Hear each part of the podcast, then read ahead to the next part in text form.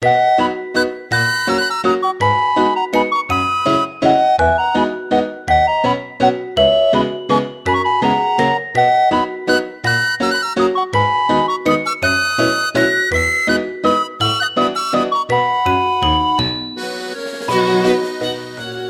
回のゲストは伊沢レイさんです。よろしくお願いします。よろしくお願いします。レイさん、普段会社員をされていて、とっても沖縄が大好きで、はい。ご自分で沖縄のおすすめスポットなんかを紹介するパンフレットを自作はい。してしまう。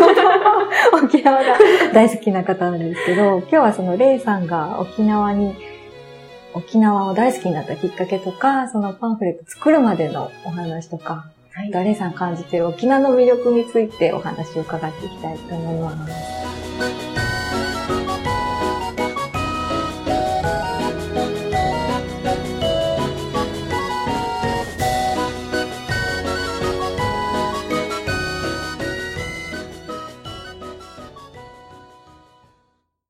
沖縄はどのくらいの頻度でえっと、3年前にハマり出して、ちょうど2回、年2回、年3回、年4回、年5回みたいに増えてきてます。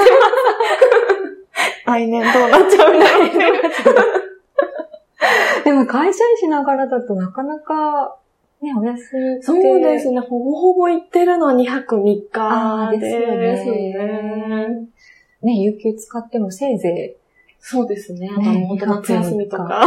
ですよね。そうそう沖縄にハマったきっかけって何だったんですきっかけがちょうど3年前に前の会社の同期と年末どっか行こうという話になって、で、なんでだか忘れたんですけど、なぜか沖縄になったんですね。で、その年私6月にも沖縄に行ってたんですけど、その年の、あのー後半6ヶ月間が結構暗黒で、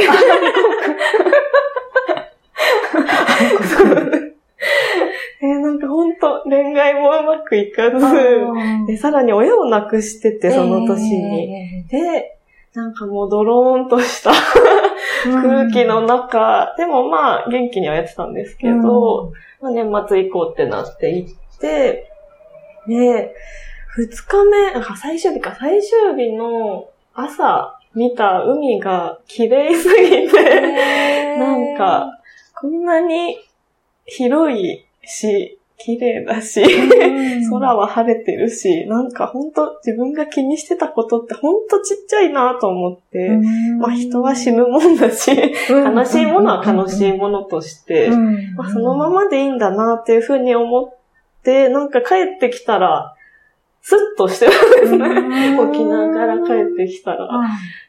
今まで暗黒だなと思いながら生活してたのが、なんか、あ自分に戻ってきたみたいな感覚があって、で、もう一回、なんか、もう、決めつけのようなところもありながら、第二の故郷みたいにしようって思ってるのと、なんか第二の故郷みたいになったなっていう、なんか自然発生的な感覚があって、もうその2ヶ月後にはまた行ってます。もともと旅行は好きで。あ、そうです。ね。旅行は本当に好きで行ってて、多分本当場所はいろいろで海外も行って、うん。まあと、うん、そうですね。関東近辺の温泉とかにも行って、で、まあ、全部楽しいんですけど、その沖縄だけがなんか妙に救われた感があったのが、本当一番のきっかけかなと思います。今回そのパンフレットとして沖縄を紹介したいと思っはて作ったのは、わあ、ななんでだった？だんだんインスタに自分の旅行の写真を載せてるんですけど、うん。それがだんだん沖縄ばっかりになってきて、友達とかから沖縄マニアみたいな感じで、なんか、定着し始めてくるのと同時に、沖縄に行くんだけどおすすめある？みたいなのを結構聞かれるようになって、で、まあ LINE とかでおすすめのお店とかは送ってたんですけど、うん。なんかそれよりもっと写真付きで場所も分かって、うん。みんなが行きやすいものがあれば、よりまあ紹介しやすいなと単純に思い、本当友達に行ってもらうようで考えて、でもそこまでクオリティはセンスがないので出せないけど、写真はいっぱい撮ってたので、せっかくだから使おうっていうのと、まあ文も書くのは嫌いじゃなかったので、そうなんです文章をね。書いて、えー みんなにもとりあえず会う人に配ろうっていう気持ちで作りました。うんなんかそのブログとか、Facebook でもこう投稿するっていう発信の仕方もあるじゃないですか。ですね。でも、かなんかパンフレットとして。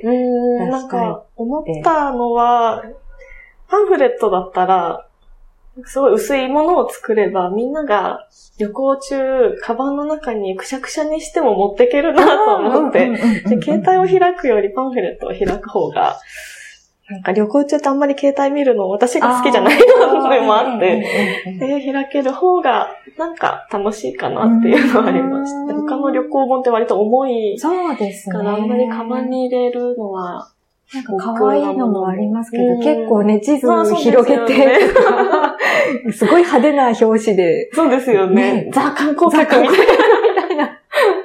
なるほど。あのパンフレットのサイズって、英英語語でですかね。見開きで読むぐらいですよね。16ページなので、もうなんなら使い終わったら捨てて帰ってきてくれてもいいしぐらいの、ペラペラで、一回くしゃくしゃにしてもらってもいいしなと思って。なるほど。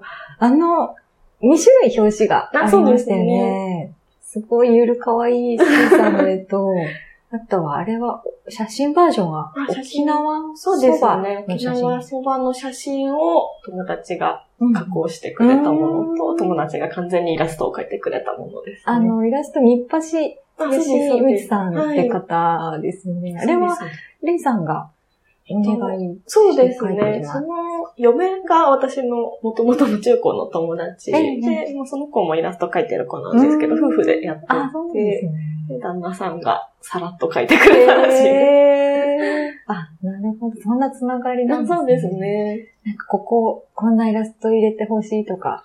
あ、一切言ってなくっうて、んゆるく、中身がゆるいから、ゆるい表紙を描いてほしいっていう、すごいざっくりしたイメージだけだけ伝えて。で、それを描いてくれて、ほんとすごいなって思いねえ。まなんしか、日配さんのホームページ覗いてみたんですけど、はなんかすごい面白た。そそううな方ですなんですよ。よね。本当に面白い人ねであっても面白いんですけよかったら、あの、お話、配信させてくださいって、あの、お伝えくあ、ださい。絶対、絶対喜んで。なんかあの、半生をね、紹介してるホームページだったんで、あ、これ、お話で聞けたらもっと面白いかも本当に面と。白い人。あね、いっぱいさんよ、よろしくお願いします。お待ちしております。レイさんのゆるいイメージ、ゆるさっていうか、イメージしているゆるさと、はい。なんかすごい近いイメージで出来上がってるんじゃないかなと思って、すごくなんかいい雰囲気っていうかね。そうですね。ね本当に自分じゃ作れないなっていうふうにねイ思います。ラストレーターさんってすごいなって思いますよなんかイね。メージを形にすることって本当すごいなと思って。ね確かに。なんかデザイン業界の人とかって、はい。本当なんか尊敬しちゃうっていうか、そうですね。ねクリエイティブな人ってすごいとか思って、多分、いっぱい、あの、沖縄旅行にはい。行く中で、いっぱい紹介したいところもうん増えたと思うし、そうですね。いっぱい写真も撮ってきたと思うんですけど、あれはどうやってはい。選んでたんですか、あ、でも、やっぱり、なんか、食べ物で言ったら、ちゃんと美味しいことって大事かなと思っ沖縄料て。理って、はい。大体おい、外れなく美味しいもの？あ、外れはほぼないんですけど、その中でもやっぱり素材の新鮮さとかが店によって違ってて、特に美味しいなと思ったところを選んでますね。んそうですね、食べ物につうんいては。うんうんあとはやっぱ沖縄ならではだと海を見ながら食べれるとあか、ーそうですね、オーシャンビューが持つ価値ってかなり高いなと思うので、ロケーションも重視してピックアップしてます、ね。一押しのそうですね。ロケーション。すごい写真が綺麗ですけど、カメラとかもこだわりがねカメラ本当オリンパスのミラーレスをもう何年も使ってて、友達と行くことが多いので、うんあんまりこう、何時間も同じ場所で写真だけ撮り続けるってことはないので、もうすぐに調整できて、うん。もうカシャカシャ撮りまくれるっていうのがいいかなと思ってます。うん。ね、なんかいっぱい、ここもあそこもあの写真もって思うと、ねね、なんか選びきれないのかなと思って。うん次回は、離島バージョンもそうなんです。作り作りたたいんですけど、ちょっとまだ写真が足りないかなというのと、あ本当ほど回数を行ってないので、石垣島とか宮古島は本当数回なので、もうちょっと極めてからにしようかな極めてくる。思います。ああ。なんかその、私も普段会社員なので、まあ、いやっぱり同じように行けて2泊3日とかなんですよね。なので、あんまり離島まで行くと、はい。日が足りないっていうか、移動でバあ、タでもバタしちゃいそこまでは、そこまでじゃないですかそうですね。直行便も出てるのと、割と、その、石垣島から行ける離島を船で、近いところだと15分とかで行けるので、あんまり時間取れないけど、沖縄行きたい人におすすめなコースってなんかありますか？そうですね。でもやっぱり、安さも考えるんだったら、本島、那覇行きの飛行機って LCC が出てるので、それだと本当往復1万4千ぐらいで、で、安い時は行けちゃうので、うんプラスゲストハウスとかを使うと、あ一泊1000円ぐらーい。安なので、2万円以下で行けたりするんですね。い。いいですね。そうなんですね。那覇から行ける、あの、離島も結構いっぱいあるので、うんそこを知らない人って結構多いなと思って、うんうんうん国際通りとかでお買い物して終わっちゃうとちょっともったいないなと思って。ねえ。やっぱ島へ行きたいですよね。そうですね島を感じたいですよね。そっか、安い。今本当安いですね。本当安いんですよね。結構高いイメージ持ってる人が多いかなと思うんですけど。で新幹線で移動する方が高いですよね。新幹線行きだけの分でね往復できちゃうのでできちゃう沖縄はいいですね。そうなんです。沖縄で一番、一番って決められないのかな？沖縄のどんなところに魅力を感じてます？やっぱり、同じ季節の、同じ季節に行っても、もう二度と同じ景色がないところがいいなと思ってて、同じ場所に行っても、もう風の向きとか、波の高さだけで海の色が変わりますし、なので、一回すごい景色に出会って、次行ってダメで、あ、また帰ってこようっていうふうに、そうエか。ンドレスで続きまあーまたもっと違う顔が見れたりしす。て。そうですね。そうです地方都市とかだと、まあ、旅行自体は楽しくても、結局あるお店がチェーンで一緒だったりとうんうんうんか洋服買うにも、うん。ほぼそうだと思うんですそうでけど、すね。そういうのがないのが一番の魅力かなと思います。確かに。なんかどこ行っても同じような風景っていうか、んなんかこう都市とかにね、行っちゃえば、飲食店もそれこそ一緒だし、そうなんねなんか東京にいるのと変わらないみたいな感じとか、うんが沖縄にはなくて。そうですね。ご飯も、普通の居酒屋に行っても、あまり、こっちで言う、なんて言うんですかね。チェーンうんで出してるような料理ってほぼなくて、んか？沖縄料理が多いので、へー、そうなんだ。うんへー、沖縄料理で好きなのは何があるんですか？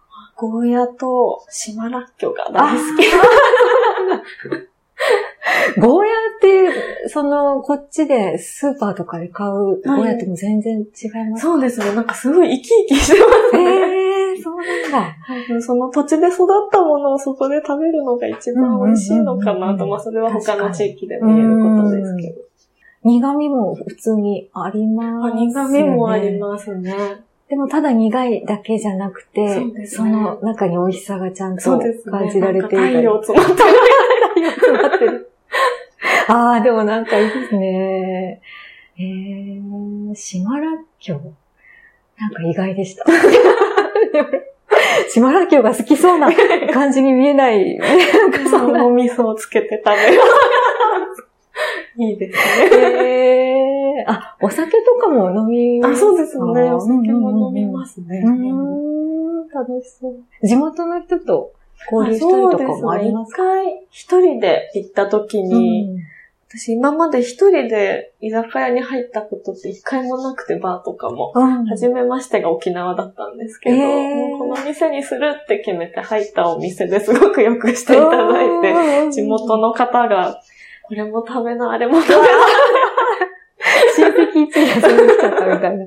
えすごいいっぱい出してくださって。えー、あったかいですね。そうですね、お店の人ともお話しして、うんうんうんうんうん。ね、すごい楽しかったえー、ですね。いいなぁ。なんかその、たくさん沖縄に行くようになって、もう3年そうですですよね。その中で一番思い出に残ってる旅ってありますか？うん全部すごい難しいですけど、全部は全部ね。行く人たちにもよってまた違う楽しさもあり、一人の楽しさもあった。うん。んですけど、そうですね。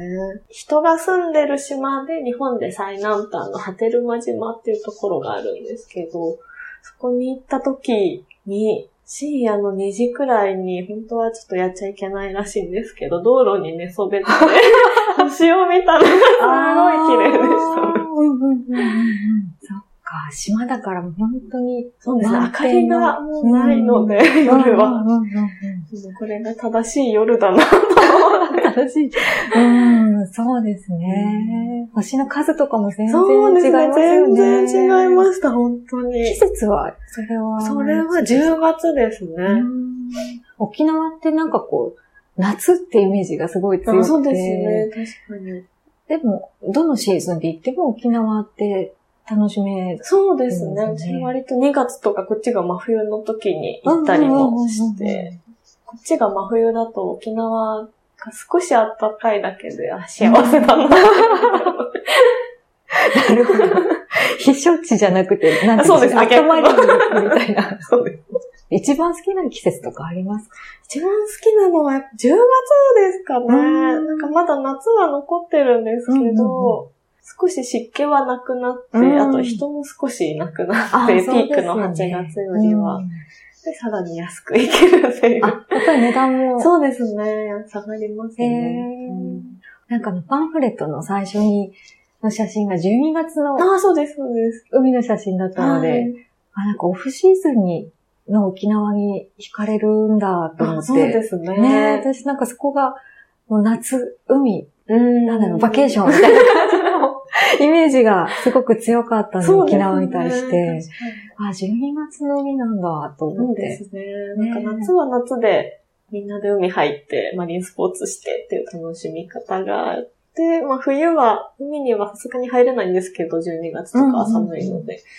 まあでもダイビングはできるのと、あと本当に静かな海を見てるのも楽しいなと思います。夏の海と表情が全然違うそうですね。なんか冬の方が多分透明度は高くなるんですけど、もちろん晴れてればあ、なんですけど、あとはまあやっぱ人がいないっていうのあが そうか。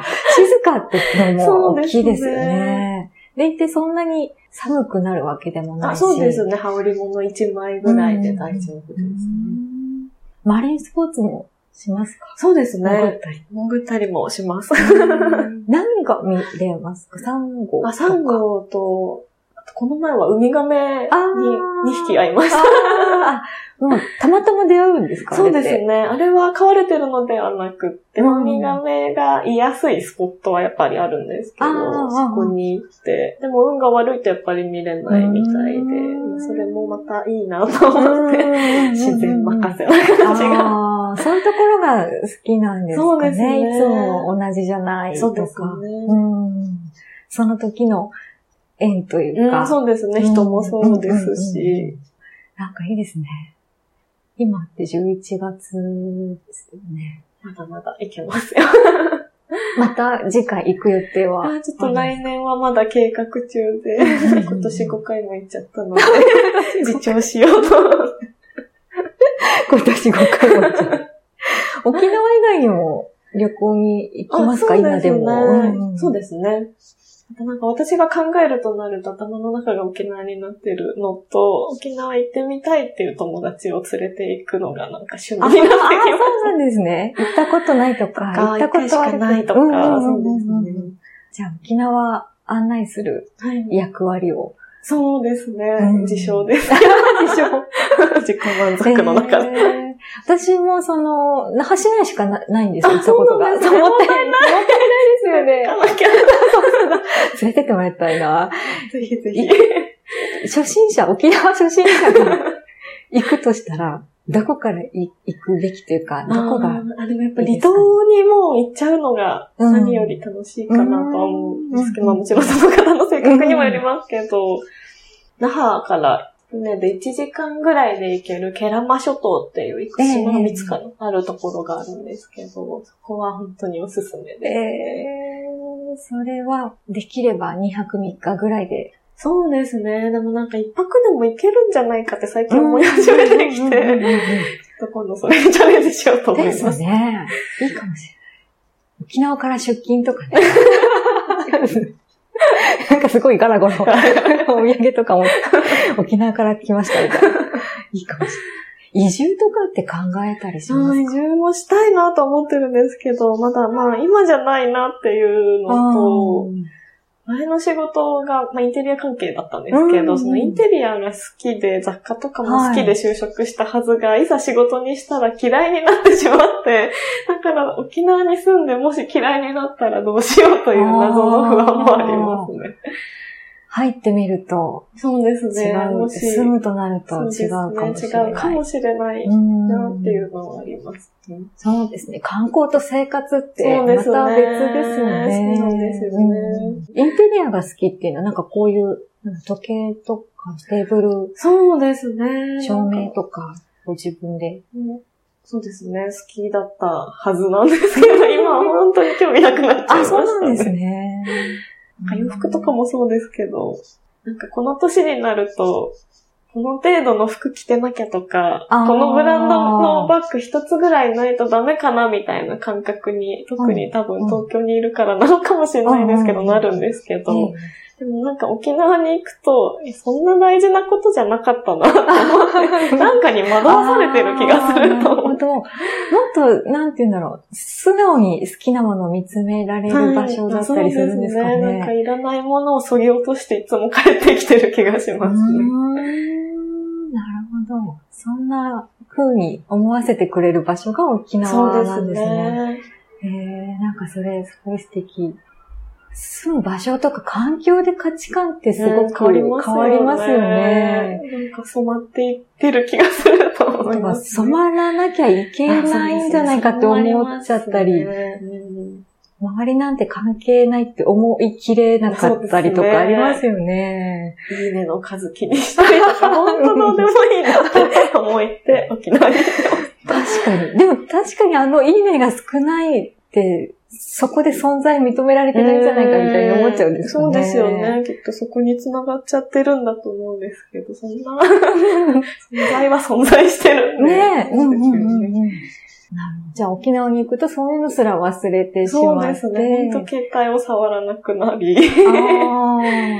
無理して付き合ってた人とか、あの、恋愛的にじゃなくて人間関係として付き合ってた人とか、なんか、そんな無理する必要なかったな、とか、なんか我に返る瞬間がありますね。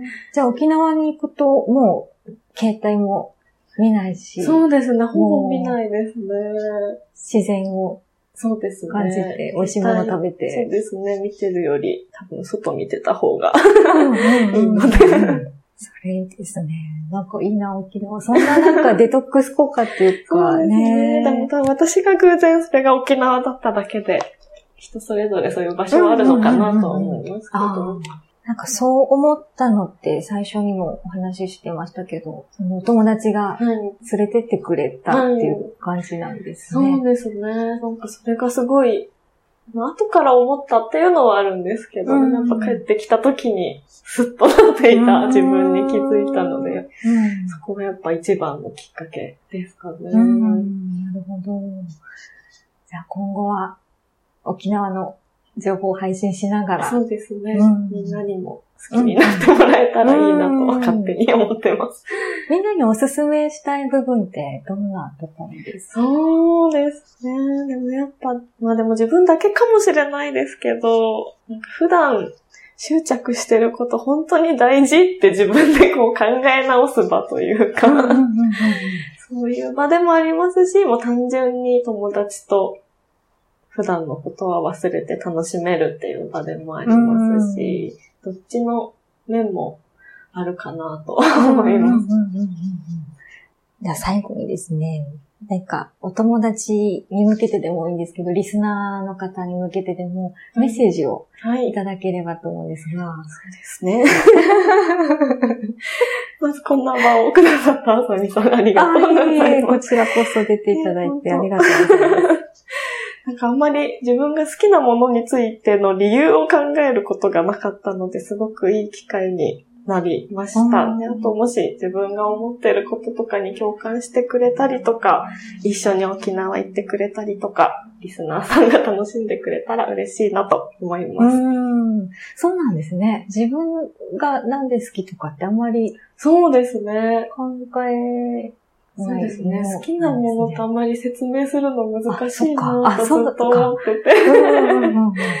もうなんか、解きほぐしていったら、あ、こういうことかって自分でもなんか納得しました。へえ、あ、そうなんですね。うん私、てっきりなんかこう好きなものがある人って、もう、明確になんかこう、うんこういうところがこうこうで好きなんですって言えるのかなって。ん。でもやっぱりなんか理由なくただただ好きですね。っていうことなんかなんですね。感覚的なものが大きいからこそ好きって言えるのかなと思います。ああ、なるほどね。うんうんうん。